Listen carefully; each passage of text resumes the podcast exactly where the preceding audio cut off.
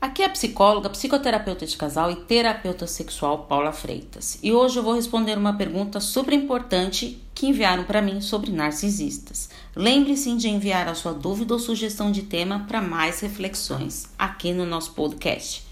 É fundamental a pessoa ter amor próprio, mas o exagero é um sinal de alguma fixação vivida na infância, algo que não foi bem elaborado.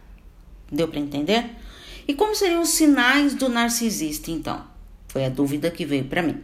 Não aceita críticas, excessiva autovalorização da sua importância, requer elogios e atenção constante, ignora os sentimentos dos outros, não gosta de lidar com as emoções, gosta de dar ordens e de ter o controle das situações.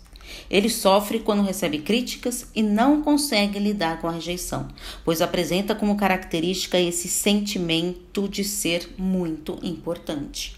O narcisismo passa do aceitável para o doentio quando ele entra em conflito com as suas ideias éticas e culturais, dificultando relacionamentos saudáveis.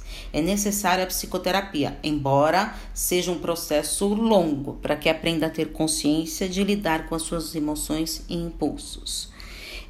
E uma dica aqui para vocês: geralmente os narcisistas não perduram muito tempo na terapia, não conseguem encarar as suas limitações. Mas será que eles fazem mesmo terapia? Então, agora é a hora de você refletir e dê a sua opinião. Um grande abraço. Tchau, tchau.